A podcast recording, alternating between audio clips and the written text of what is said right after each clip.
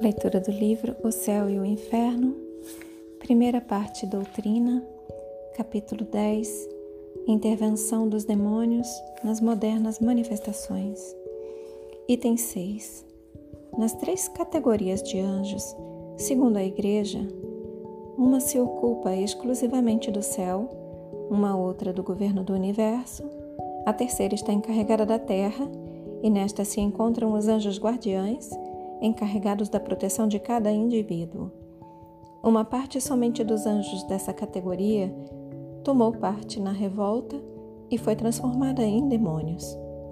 Se Deus permitiu a estes últimos impelir os homens para a sua perda, pelas sugestões de todos os gêneros e o fato das manifestações ostensivas, por que, se é soberanamente justo e bom, lhes teria concedido o imenso poder de que gozam, deixado uma liberdade da qual fazem tão pernicioso uso, sem permitir aos bons anjos fazer-lhes um contrapeso com manifestações semelhantes dirigidas para o bem.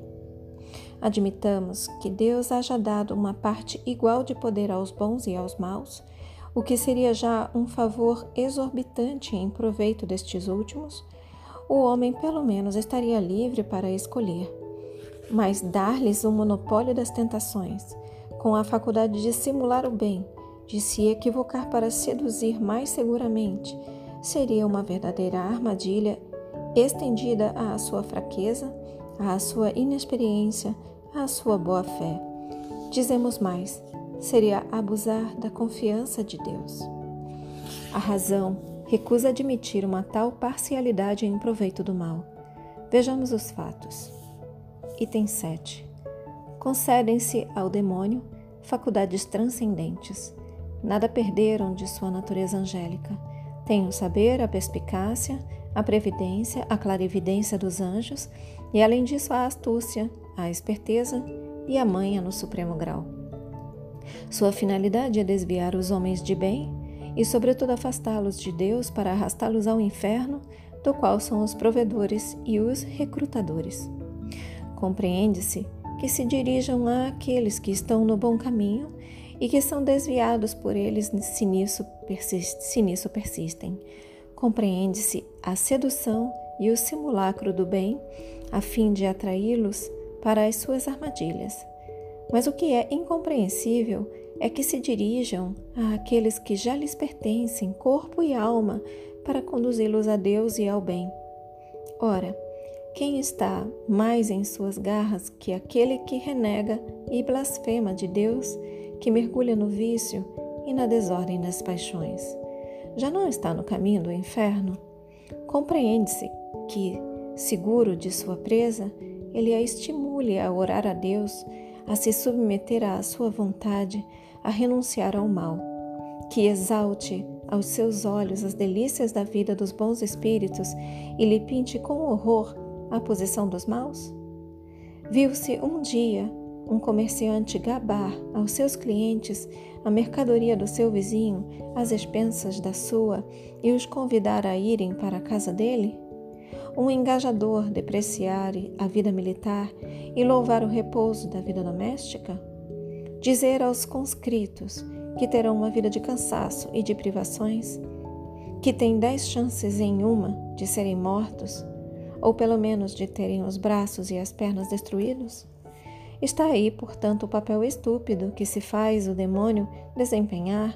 Está aí, portanto, o papel estúpido que se faz o demônio desempenhar, porque há um fato notório: é que, em consequência das instruções emanadas pelo mundo invisível, veem-se todos os dias os incrédulos e os ateus reconduzidos a Deus e orarem com fervor o que nunca fizeram pessoas viciadas trabalharem, o que nunca fizeram pessoas viciadas trabalharem com ardor pela sua melhora. Pretender que seja a obra das manhas do demônio é dele fazer um verdadeiro tolo.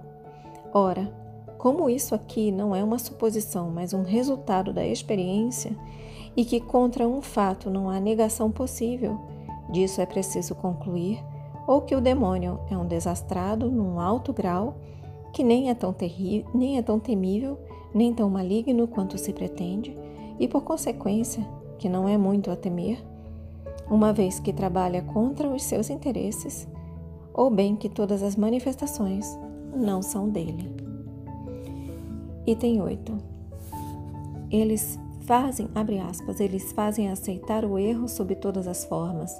É para obter esse resultado que a madeira, a pedra, as florestas, os mananciais, o santuário de ídolos, os pés das mesas e as mãos das crianças tornam-se oráculos.